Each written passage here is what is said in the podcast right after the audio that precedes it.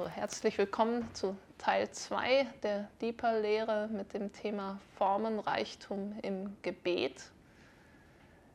Wir beten ja naturgemäß ziemlich viel im Gebetshaus Freiburg und äh, es kann dann irgendwann auch mal interessant sein, sich beim Beten selber ein bisschen zu beobachten. Ähm, es kann überhaupt interessant sein, Menschen beim Beten zu beobachten. Und ähm, es kann auch interessant sein, Menschen in der Bibel beim Beten zu beobachten. Ähm, neulich haben wir mal in einer Gebetsstunde gebetet mit dem Gleichnis in Lukas 18, wo der Pharisäer und der Zöllner beten. Ich möchte da kurz ein paar Verse daraus vorlesen. Ähm, Lukas 18 ab Vers 10 ist das. Zwei Menschen gingen hinauf in den Tempel, um zu beten. Der eine ein Pharisäer und der andere ein Zöllner. Der Pharisäer stand und betete bei sich selbst so. Gott, ich danke dir, dass ich nicht bin wie die übrigen der Menschen. Räuber, Ungerechte, Ehebrecher oder auch wie dieser Zöllner. Ich faste zweimal die Woche und verzehnte alles, was ich erwerbe. Der Zöllner aber stand weit ab und wollte sogar die Augen nicht aufheben zum Himmel, sondern schlug an seine Brust und sprach, Gott sei mir, dem Sünder, gnädig.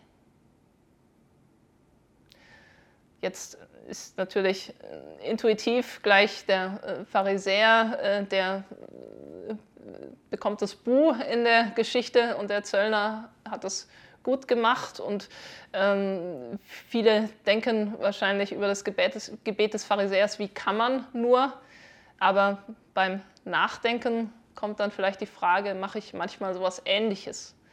Also der Pharisäer betet ja und sagt, Gott, ich danke dir, das ist ja schon mal ein guter Start. Dann sagt er, dass ich nicht bin wie die übrigen der Menschen. Das ist ganz interessant. Er sagt nicht, Gott, ich danke dir für das, was du tust, dafür, dass du so und so bist oder so. Er sagt, dass, danke, dass ich so und so bin. Und übrigens, ich tue das und das. Es klingt eher ziemlich nach, nach Selbstlob. Und ja, eben, wir hatten diese Gebetsstunde und dann im Feedback kamen wir so drauf, ja, auf den ersten Blick sagt man so, nein, ich mache das ja nicht. Aber wenn man mehr darüber nachdenkt, ertappt man sich dann doch vielleicht selber mal bei was Ähnlichem. Ich habe mal eine Geschichte gehört, ich weiß nicht genau, woher die kommt. Ich weiß auch nicht, ob es wirklich passiert ist oder nur eine Geschichte, ähm, dass in einem Kindergottesdienst so die Lehrerin mit den Kindern über dieses eben erwähnte Gleichnis gesprochen hat. Und ähm, ja, wie der Pharisäer gebetet hat, wie der Zöllner gebetet hat und so weiter. Und dass am Ende dann die Lehrerin gesagt hat, so Kinder, jetzt lasst uns mal Gott dafür danken, dass wir nicht sind wie dieser Pharisäer. Das ist natürlich voll ins Fettnäpfchen getappt irgendwie bezüglich der, der Moral der Geschichte. Ähm, ja, ich sage jetzt nicht, danke Gott, dass ich nicht bin wie diese Lehrerin. Es kann ein Augenöffner sein, wenn man mal das eigene Gebet reflektiert und man kann manchmal was über sich selbst lernen, vielleicht auch mal was Unangenehmes, ja, einfach so als Gedankenreflexion über das eigene Gebet kann einen durchaus weiterbringen und ja, hilfreich sein. Jetzt abgesehen davon, dass manchmal ein Gebet inhaltlich am Kern vorbeigehen mag, es gibt sehr unterschiedliche Arten zu beten, wie bereits äh, im ersten Teil äh, ausgiebig äh, angefangen zu, zu, auszuführen. Ähm, ja, weiter möchte ich mit dieser Lehre eine Perspektive eröffnen auf den großen Reichtum an Ausdrucksformen, der in biblisch überlieferten Gebeten da ist, insbesondere in den Psalmen. Ich möchte ermutigen, dass wir uns in diesem Reichtum bewegen, beim gesprochenen, spontanen Gebet, aber auch zum Beispiel beim freien Singen oder auch beim Songwriting. Also ich bin selbst eben viel mit Lobpreis unterwegs und schreibe viele Lieder und finde es ja schön, wenn Menschen gute Lieder, auch gute Texte schreiben. Ich glaube, da gibt es noch ganz viele Lieder, die geschrieben werden können, möchte auch da ermutigen. Im ersten Teil hatte ich gesprochen über so den Anfang einer Kategorisierung von Gebeten, äh, wo ich nach Satzarten differenziert habe und habe gesprochen über Aussagesätze in verschiedensten Varianten und über die Aufforderung Zuspruch auch in verschiedenen Varianten. Und das, die dritte äh, große Satzart, äh, mit der ich jetzt weitermachen möchte, sind die Fragen. Und dann möchte ich noch ein paar sowas wie, ja, noch, noch äh, andere Differenzierungen vornehmen, was für, über Gebetsarten. Aber jetzt Fragen im Gebet. Und ich meine damit jetzt nicht unbedingt diese, diese Frage, ähm, Gott, soll ich das Stellenangebot annehmen oder äh, ja, Herr, wann soll ich äh, wohin fahren oder wie soll ich das machen, sondern, sondern ja, wir geben gleich noch Beispiele, eine, eine Art Fragen, wie sie in den Psalmen kommt, auch ein, ein Nachfragen, vielleicht sogar ein Ausdruck von, von, von Sorge und Zweifel an Gott, manchmal auch diese, diese rhetorischen Fragen, die eigentlich die Antwort schon implizieren. Es gibt Fragen, die im Gebet gestellt werden, auch in den Psalmen. Ich möchte wieder hier äh, noch weiter differenzieren. Es gibt Fragen, die der Beter an Gott stellt. Beispiel Psalm 13, Vers 3. Bis wann soll ich Sorgen hegen in meiner Seele, Kummer in meinem Herzen bei Tage? Bis wann soll sich mein Feind über mich erheben? Oder Psalm 10, Vers 1. Warum, Herr, stehst du fern, verbirgst dich in Zeiten der Bedrängnis? Ja, und wenn ich diese Fragen so höre, ist, glaube ich, schon auch äh, irgendwie die, die, der Wunsch des Beters dahinter klar, wenn er fragt, bis wann soll das noch so weitergehen, dann ist der Wunsch, es soll sich bitte schnell etwas ändern. Wenn er sagt, warum, Herr, stehst du fern, dann ist der Wunsch, Herr, bitte greif ein aber diese, diese Frage gibt dem Ganzen nochmal ein bisschen einen, einen anderen Anstrich. Es gibt, wie gerade schon angedeutet, die rhetorischen Fragen, wo man eine Frage stellt und eigentlich nicht wirklich eine Frage stellt, ähm, um eine Antwort zu bekommen, sondern wo die Antwort gleich implizit ist. Also man eigentlich davon ausgeht, dass, dass man sie kennt. Äh, in den Psalmen gibt es das, wo auch die Antwort äh, eigentlich gleich mitgeliefert wird. Beispiel Psalm 15, Verse 1 bis 2. Also zuerst kommt die Frage, Herr, wer darf in deinem Zelt weilen? Und wer darf wohnen auf deinem heiligen Berg? Dann kommt in Vers 2 eigentlich gleich die Antwort, der rechtschaffen wandelt und Gerechtigkeit übt und Wahrheit redet in seinem Herzen und so weiter. Aber doch wird erst einfach, ja, es, es steht nicht einfach da, der rechtschaffen wandelt und so weiter, der darf in deinem Zelt weilen, sondern es kommt erst diese Frage und dann die Antwort. Ich finde, man wird ähm, noch mehr hineingenommen in diesen, diesen Gedankengang, auch in diesen inneren Prozess des Beters. Ein weiteres Beispiel, Psalm 139, 7 bis 8. Wohin sollte ich gehen vor deinem Geist? Wohin fliehen von deinem Angesicht? Das ist die Frage. Es kommt in Vers 8 auch schon so etwas wie eine Antwort. Stiege ich zum Himmel hinauf, so bist du da. Bettete ich mich in dem Sheol, siehst, siehe, du bist da. Also irgendwie der Schluss, egal wo ich hingehe, du bist immer da. Aber zunächst mit dieser Frage, wohin sollte ich gehen vor deinem Geist? Wohin fliehen vor deinem Angesicht? Noch ein Beispiel, Psalm 8, Verse 5 bis 6. Was ist der Mensch, dass du seiner gedenkst und des Menschen Sohn, dass du dich um ihn kümmerst? denn du hast ihn wenig geringer gemacht als Engel, mit Herrlichkeit und Pracht krönst du ihn. Also im zweiten Teil wieder ein Ansatz von einer Antwort. Der Beter könnte das auch anders formulieren, um in etwa das Gleiche auszusagen, ohne dabei eine Frage zu benutzen. Der Mensch ist weniger gering, wenig geringer gemacht als Engel und mit Herrlichkeit und Pracht gekrönt. Punkt wäre auch möglich. Ich empfinde, dass durch die Frage davor die Worte irgendwie sehr tief gehen, zum Nachdenken anregen, etwas davon widerspiegeln, dass Gott unseren Verstand übersteigt.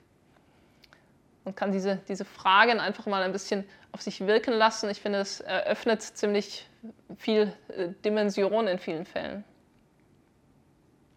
Noch ein Beispiel für Fragen, Psalm 88, Verse 11 bis 13. Wirst du an den Toten Wunder tun? Oder werden die Gestorbenen aufstehen, dich preisen? Wird von deiner Gnade erzählt werden im Grab, im Abgrund von deiner Treue? Werden in der Finsternis bekannt werden deine Wunder und deine Gerechtigkeit im Land des Vergessens? Das empfinde ich eigentlich als rhetorische Frage, so wie wenn der Beter sagen will, okay, wirst du an den Toten Wunder tun? Nein, natürlich nicht. Deshalb bitte sieh zu, dass ich am Leben bleibe, dass ich nicht sterbe. Deshalb, ja, hilf mir schnell und tu irgendwas. So kommt das bei mir äh, an, die Frage, äh, dass eigentlich die Antwort Nein impliziert ist auf diese Fragen. Wird von deiner Gnade erzählt werden im Grab? Nein. Interessanterweise das waren ja Psalmen, also äh, da war Jesu Tod am Kreuz und Auferstehung noch nicht geschehen. Tatsächlich hat Gott sich ja als der erwiesen, der an den Toten Wunder tut. Ähm, also Gott ist, steht sogar über dieser, diesem Stilmittel der rhetorischen Frage, dass er so, sozusagen äh, eine rhetorische Frage eine neue Antwort geben kann ist ein bisschen, ja, vielleicht ein bisschen abgefahren, so darüber nachzudenken, aber ich merke, diese, diese Fragen in den Gebeten, die haben für mich eine große Tiefe. Das waren jetzt Beispiele für Fragen an Gott. Es gibt auch in den Psalmen Fragen an Menschen. Interessanterweise, dass in einem Gebet eine Frage an einen Menschen gerichtet wird. Wir hatten schon beim ersten Teil so ein bisschen die, dieses Thema ja, hören das dann die Betreffenden überhaupt oder was soll das? Ich gebe mal zwei Beispiele. Psalm 4, Vers 3. Ihr Herrensöhne, wie lange bleibt meine Ehre zur Schande verkehrt? Werdet ihr Eitles lieben und Lüge suchen? Oder Psalm 62, 4. Wie lange wollt ihr einen Mann bestürmen, morden ihr alle, wie eine überhängende Wand, eine eingestoßene Mauer? Das ist, ähm, also wo ich Fragen an Menschen gefunden habe in den Psalmen, ging es interessanterweise äh, häufig so um, ich sag mal, Widersacher des Psalmen oder Feinde, also Menschen, die eigentlich was gegen ihn haben. Und es ist fast wie so ein, ein, ein Streiten mit diesen Personen. Ähm, möchte da noch einschieben, etwas, was ich auch schon hätte sagen können im letzten Teil bei der ähm, ja, wo es um Bitten an Gott ging, auch so Bitten, die Feinde zu vernichten oder so. Ähm, in den Psalmen, da nimmt der Beter ja kein Blatt vor den Mund, auch was er sich so wünscht für Menschen, die ihm Böses wollen. Ähm, ich möchte für uns heute sagen, die wir ja in neutestamentlichen Zeiten leben, äh, Achtung, wir kämpfen nicht gegen Fleisch und Blut. Ähm, wir sind klar aufgefordert von Jesus, Menschen zu lieben und tatsächlich unsere Feinde zu lieben. Aber gleichzeitig, ja, wenn wir an Epheser 6 denken, wir kämpfen nicht gegen Fleisch und Blut, wir sollen klar Stellung beziehen gegen böse und finstere Mächte und Gewalten. Und eben auch im, im Gebet gibt es diesen, diesen Aspekt des geistlichen Kampfes, des geistlichen Ringens, auch mit Mächten oder so. Ähm, ja, ich empfehle da gut äh, damit umzugehen, wenn in den Psalmen so es darum geht, dass, die, dass den Feinden schlecht gehen soll, das bitte nicht auf deinen Nachbarn äh, beziehen, äh, der irgendwie das Laub nicht vom Bürgersteig gekehrt hat, sondern äh, lieber auf böse Mächte beziehen, gegen die du tatsächlich aggressiv auftreten darfst. Das so als kleiner Exkurs am Rande. Ja, aber das sind Fragen in den Psalmen, die tatsächlich an hier äh, in dieser Zeit an, an Menschen äh, gerichtet werden. Es gibt noch weitere Fragen in den Psalmen ohne direkt formulierten Adressaten, sowie einfach eine, eine Frage, die in den Raum gestellt wird. Psalm 18, Vers 32 zum Beispiel. Denn wer ist Gott außer dem Herrn und wer ist ein Fels als nur unser Gott? Hier wieder eine rhetorische Frage. Natürlich kann ich sagen, Antwort ist sonnenklar. Niemand ist Gott außer dem Herrn. Niemand ist ein Fels als nur unser Gott. Warum fragst du sowas? Aber ja, diese Frage öffnet nochmal eine andere Weite, vielleicht mehr als die Aussage, eine Weite nachzudenken, okay, wenn ich frage, wer ist Gott außer dem Herrn, ich kann überlegen, okay, ich denke an, an Menschen, die ich kenne, irgendwie an vielleicht bekannte, mächtige, große Menschen, irgendwelche Politiker oder Popstars oder äh, Berühmtheiten, hm, gibt es irgendjemand, der ist wie Gott? Nein, ich finde keinen. Oder irgendetwas Geschaffenes, irgendein Naturwunder oder so. Oder eine Organisation oder was weiß ich. Und wenn ich so ein bisschen mir verschiedene äh, Dinge, Menschen, irgendwas vor Augen führe und dann zum Schluss komme, nein, es gibt wirklich niemand, äh, der ist wie Gott und es ist, gibt wirklich nichts, was so, so, so ein Fels ist, so verlässlich ist wie Gott, dann hat äh, das vielleicht noch mehr Tiefe und ich kann mehr damit anfangen, als wenn ich gleich diese Aussage raushaue, niemand ist wie Gott. Hierzu noch ein Beispiel, Psalm 27, 27, Vers 1. Der Herr ist mein Licht und mein Heil. Vor wem sollte ich mich fürchten? Der Herr ist meines Lebens Zuflucht. Vor wem sollte ich erschrecken? Antwort ist klar, vor niemand. Die Frage kann mir helfen, direkt persönliche Ängste zu konfrontieren. Anstatt mir einfach sozusagen zu sagen, ich brauche keine Angst zu haben, Jesus ist ja da, kann ich fragen, okay, vor wem sollte ich mich fürchten? Sollte ich mich äh, fürchten davor, dass vielleicht mein Kontostand so und so aussieht? Hm, nein, sollte ich nicht, Gott ist größer. Sollte ich mich fürchten davor, dass ich ja, vor meinem Vorgesetzten oder vor einem Familienmitglied oder vor dem Freund, äh, der irgendwie mir gesagt hat, ich bin, du bist blöd, ich will nichts mehr mit dir zu tun haben. Vor wem sollte ich mich fürchten? Vor den Zeiten jetzt mit Corona und der Ungewissheit oder ja, ich kann mir so alle Aspekte vor Augen halten und dann wieder zum Schluss kommen, der Herr ist mein Licht und mein Heil, der Herr ist meines Lebens Zuflucht. Ich brauche mich nicht zu fürchten.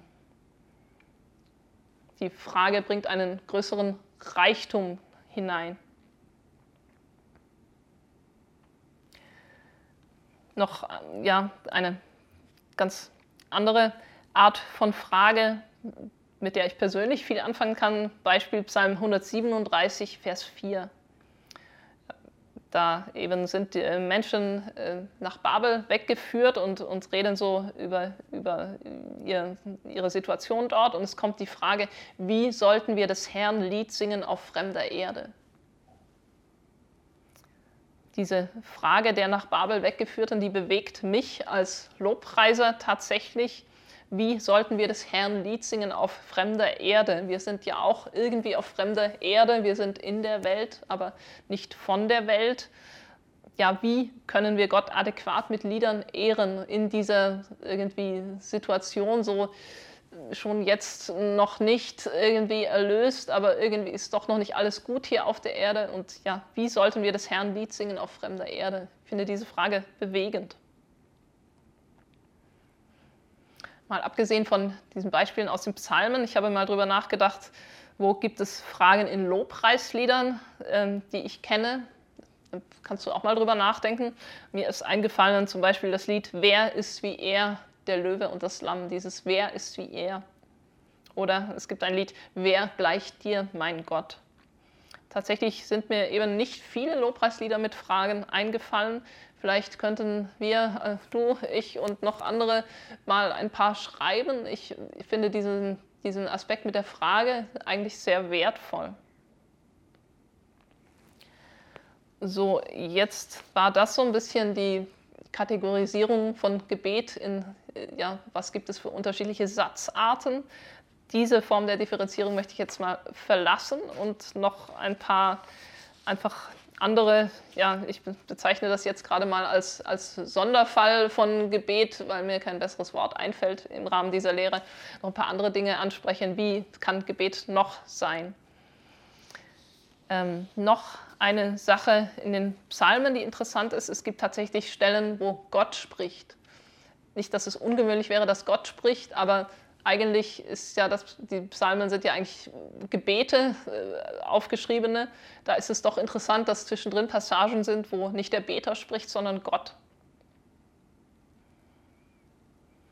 Es gibt auch Lobpreislieder, in denen wir etwas singen, was eigentlich Gott sagt. Zum Beispiel, jetzt mal, ich habe zwei englische Beispiele. Fountains von John Thurlow, da heißt es, Cast all your cares on me, for I care for you. Also wirf deine Sorgen auf mich, denn ich sorge mich um dich. Oder es gibt das Lied Resting Place von Daphne Railmaker. Heaven is my throne and earth is my footstool. Where is the house you will build for me? Der Himmel ist mein Thron, die Erde mein Fußschemel. Wo ist das Haus, das du mir bauen wirst? Wo Gott auch diese, diese Frage, schon wieder Frage, äh, stellt. Und ja, ich tatsächlich diese beiden Lieder, die mag ich eigentlich, habe sie auch schon gesungen, auch schon angeleitet, habe aber beim Singen manchmal damit gerungen, so ist das okay, dass ich jetzt hier was singe, was eigentlich Gott sagt. Und äh, um mich besser zu fühlen, habe ich dann immer mal ein You say, also Gott, das sagst du, äh, eingeschoben beim Singen. Aber jetzt, wo ich neu entdeckt habe, dass tatsächlich auch in Psalmen vorkommt, dass etwas eingebaut ist, was eigentlich Gott sagt, fühle ich mich ein bisschen besser sozusagen mit diesen Liedern. Zwei Beispiele aus den Psalmen. Psalm 50, Vers 4 und 5. Da heißt es zunächst über Gott, er ruft dem Himmel droben und der Erde zu, um sein Volk zu richten. Jetzt kommt das, was Gott sagt. Versammelt mir meine Getreuen, die meinen Bund geschlossen haben beim Opfer. Also hier ist eine Stelle, wo es auch irgendwie angekündigt wird, dass jetzt Gott äh, etwas sagt. So er ruft dem Himmel zu und dann kommt das, was er zuruft. Es gibt auch den Fall, dass Gott sozusagen unangekündigt auf einmal redet Psalm 32, Verse 7 bis 8 ist ganz interessant. Du bist ein Bergungsort für mich, vor Bedrängnis behütest du mich, du umgibst mich mit Rettungsjubel. Ich will dich unterweisen und dich lehren den Weg, den du gehen sollst. Ich will dir raten, mein Auge ist über dir.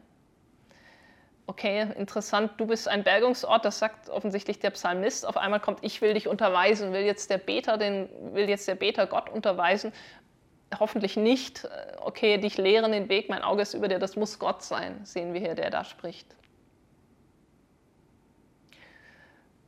Interessant. Frage, wie ist das beim spontanen Gebet mit anderen zusammen, zum Beispiel im Gebetsraum?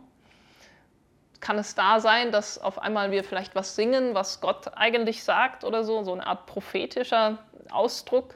Ich denke, dass auch im Lobpreis mit freiem Gesang und spontanen Chorussen durchaus Raum sein kann für sowas ich würde empfehlen, es nicht unbedingt zu pushen, so nach dem Motto, jetzt muss immer in meiner Lobpreiszeit irgendwas vorkommen, was, dass ich was singe, was Gott sagt. Würde ich jetzt vorsichtig mit sein, aber ich denke, wir dürfen es wagen, wenn der Eindruck da ist, dass Gott das möchte und es auch gut, dann im Feedback mit anderen Betern, mit einem Team oder so zu bleiben. Haben wir das als stimmig wahrgenommen? Wie war das und so weiter? Das war Gedanken zum Punkt Gott spricht beim Beten. Noch zwei weitere Sonderfälle in Anführungszeichen von Gebet. Das ist etwas, was ich nenne Gebet ohne Worte, aber mit Lautäußerung. Komisch formuliert. Okay, es gibt Gebet auch ganz ohne Ton, stilles Gebet oder Gebet, bei dem man vielleicht selber nichts sagt, aber Musik hört, sowas wie Soaking oder so. Äh, das sind Themen, da wird, glaube ich, auch von Kollegen hier manchmal äh, drüber gelehrt. Gehe ich nicht rein, würde den Rahmen hier springen. Also ich meine jetzt nicht Stille oder Soaking, aber ja, ohne Worte. Zum Beispiel, wenn es ums Musikalisch geht, es gibt Lieder, die zum Teil aus Vokalen wie La, Na oder O oder sowas bestehen. Ähm, ja, ehrlich gesagt war ich nie ein besonderer Fan davon. Mittlerweile habe ich aber ja, viele Stunden Lobpreis geleitet und manchmal geht es mir selbst so, dass ich es als passend finde, irgendwie ohne Worte zu singen. Also zum Beispiel zu summen oder sowas. In einem Versuch, das einzuordnen, würde ich sagen, dass wir dabei die Stimme eigentlich wie ein Musikinstrument benutzen. Ich habe ein ähm, bisschen recherchiert äh, über das, was, äh, das Wort Singen in den Psalmen oder im AT. Es gibt in der Schrift, so wie ich es gefunden habe, zwei hebräische Wörter, die mit Singen übersetzt werden und das zweite teilweise auch mit Spielen. Und es gibt das Wort Sama, das kann musizieren oder auch singen bedeuten, also so irgendwie Musik mit Gesang. Spricht meiner Meinung nach auch dafür, dass sowas in der Art von dem, was wir Harp and Bowl nennen, so Gesang gemischt mit Sprache und Musik und so weiter, dass das eigentlich wirklich biblisch ist. Und ich würde Summen oder auch dieses Singen von Vokalen, A, U, sonst wie, äh, irgendwie darunter einordnen. Das kann durchaus passend sein in einer Situation, wo ich etwas ausdrücken möchte, Gott gegenüber mir, aber eigentlich die Worte fehlen. Das passiert ja durchaus, wenn wir auf Gott schauen, dass wir merken, irgendwie, er, er sprengt einfach alles. Wir wissen gar nicht richtig, was wir sagen sollen. Dieses Worte fehlen kann auch der Fall sein in einer ganz anderen Situation, nämlich in einer leidvollen Situation. Also nicht nur in Lobpreis und Anbetung. Römer 8, lesen wir mal die Verse 22 bis 23. Denn wir wissen, dass die ganze Schöpfung zusammen seufzt und zusammen in Geburts Geburtswehen liegt bis jetzt. Nicht allein aber sie, sondern auch wir selbst, die wir die Erstlingsgabe des Geistes haben, auch wir seufzen in uns selbst und erwarten die Sohnschaft, die Erlösung unseres Leibes. Hier ist die Rede davon, dass wir seufzen angesichts dessen, dass wir uns noch in einer noch nicht erlösten Welt befinden. Auch seufzen, was auch immer jetzt äh, Paulus genau mit diesem Wort meint, ist ja irgendwie ein wortloser Ausdruck von etwas anders als Summen im Lobpreis, aber von etwas eher Leidvollem. Ich muss gestehen, ich hatte auch schon Situationen im Gebet, in denen ich einfach zu Gott geschrien habe, aber nicht wirklich mit Worten, sondern wirklich einfach mit Lauten äh, in, in, in großer Not. Und ähm, was mich ein bisschen beruhigt ist, wenn ich den weiteren Text von Römer 8 lese, so wie ich es verstehe, kann so ein wortloses Gebet durchaus geistinspiriert sein lese Vers 26 und 27 noch aus Römer 8. Ebenso aber nimmt auch der Geist sich unserer Schwachheit an. Denn wir wissen nicht, was wir bitten sollen, wie es sich gebührt, aber der Geist selbst verwendet sich für uns in unaussprechlichen Seufzern. Der aber die Herzen erforscht, weiß, was der Sinn des Geistes ist, denn er verwendet sich für Heilige gottgemäß. Also hier ist die Rede davon, dass der Geist selbst sich verwendet für uns in unaussprechlichen Seufzern ziemlich mysteriös, unaussprechliche Seufzer und der Geist und so. Ich vermute, das kann durchaus heißen, dass wir vom Geist inspiriert irgendwie seufzen und ja, ähm, möchte hier einfach ermutigen, selbst wenn du mal in einer Lage bist, wo dir die Worte fehlen und du nur stöhnen oder ähnliches kannst vor Gott, das ist durchaus ernsthaftes Gebet. Die eben erwähnte Stelle in Römer 8 ähm, dieses Seufzen des Geistes kann man natürlich auch als Sprachengebet verstehen. Das ist dann noch der letzte Punkt, auf den ich eingehen möchte. Sprachengebet. Ähm, ja, ich bin, äh, habe mich in eine Pfingstgemeinde hineinbekehrt 2002. Äh, also für mich war das etwas, wovon äh, ich sehr schnell gehört habe als Christ, vielleicht nicht für, für jeden. Was meine ich mit Sprachengebet? Ich meine, wenn ein Mensch in einer ihm nicht bekannten Sprache, entweder auf der Erde äh, bekannt oder auch nicht, äh, Worte formuliert und so betet, so wie es seit dem Pfingsttag, als der Heilige Geist kam, viele Christen erlebt haben und auch heute noch erleben. Und auch interessant, das kann in gesprochener oder gesungener Form geschehen. Paulus sagt in 1. Korinther 14, 15, was ist nun? Ich will beten mit dem Geist, aber ich will auch beten mit dem Verstand. Ich will Lob singen mit dem Geist, aber ich will auch Lob singen mit dem Verstand. Es ist ja ein Thema, über das man viel diskutieren kann. Ich empfinde es oft hilfreich, da auch mal ein bisschen persönliche Erfahrungen zu teilen. Ähm, also bei mir war das so mit dem Sprachengebet, auch wie das anfing. Mir ging es äh, irgendwann nach meiner Bekehrung dann so, okay, ich habe gelernt, man kann beten und Gott antwortet auch und so weiter. Aber dann kamen Herausforderungen und ich wusste oft gar nicht, wie ich beten soll. Und habe gehört, das gibt es, dass man sozusagen etwas beten kann und es gar nicht selber versteht, aber man kann trotzdem beten. Und ich habe mir sehr gewünscht, so in dieses äh, Sprachengebet äh, praktizieren zu können, weil ich dachte, das wäre doch prima. Dann brauche ich gar nicht irgendwie mir ausdenken, wie kann ich beten, sondern ich kann einfach beten. Habe dann auch Gott darum gebeten, mir das zu schenken, was wir Pfingstler so auch Geistestaufe nennen und wo dann äh, häufig eben das, das Sprachengebet auftritt. Ähm, und ähm, es gab dann eine Zeit, in der hatte ich eigentlich das Empfinden, irgendwie so innerlich im Geist beten zu können, aber ich habe keine Worte rausgebracht. Also ich habe nicht irgendwie was geredet, aber ich hatte so das, wie, wie, das Gefühl, es so etwas betet in mir oder so. Und dann kam noch ein Punkt, wo ich dann ja tatsächlich wo es angefangen hat, dass ich hörbar in Sprachen beten konnte. Bei mir war es so, dass ich zuerst gesungen habe, bevor ich dann auch geredet habe, auch interessant. Ähm, erst nur wenige Worte und dann habe ich das so ein bisschen praktiziert und dann wurde es flüssiger. Und ich erlebe es als große Bereicherung ich habe Situationen erlebt, in denen ich wirklich nicht wusste, wie ich beten soll und habe dann in Sprachen gebetet. Nach einer Zeit dieses Gebets habe ich auch wieder klarere Gedanken bekommen und Ideen, wie ich mit dem Verstand beten kann. Das ist einfach als die Erfahrung von jemandem, dass es etwas sehr Segensreiches sein kann. Nun ist ja oft die Frage, darf man das denn in Gemeinschaft oder beziehungsweise wenn in Sprachen, ein Sprachengebet kommt in, in einer Versammlung, soll es doch ausgelegt werden? Und ansonsten ist das nicht nur was für den Privatgebrauch. Ja, wenn wir uns eine Situation anschauen, wo Menschen zusammen beten, zum Beispiel in einer Gebetsstunde oder sonst eine Gebetsversammlung, es gibt zum Beispiel hier auch bei uns äh, im Gebetshaus Freiburg Situationen, wo wir äh, so anleiten, dass wir sagen, lasst uns alle durcheinander in Sprachen beten. Und dann ist es meines Erachtens passend, da es hier ja nicht darum geht, zu verstehen, was der Nebenmann betet und zu seinem Gebet Amen zu sagen, sondern es geht darum, wir beten alle gleichzeitig zu Gott. Es ist so wie äh, lauter kleine Privatsphären zusammengesetzt.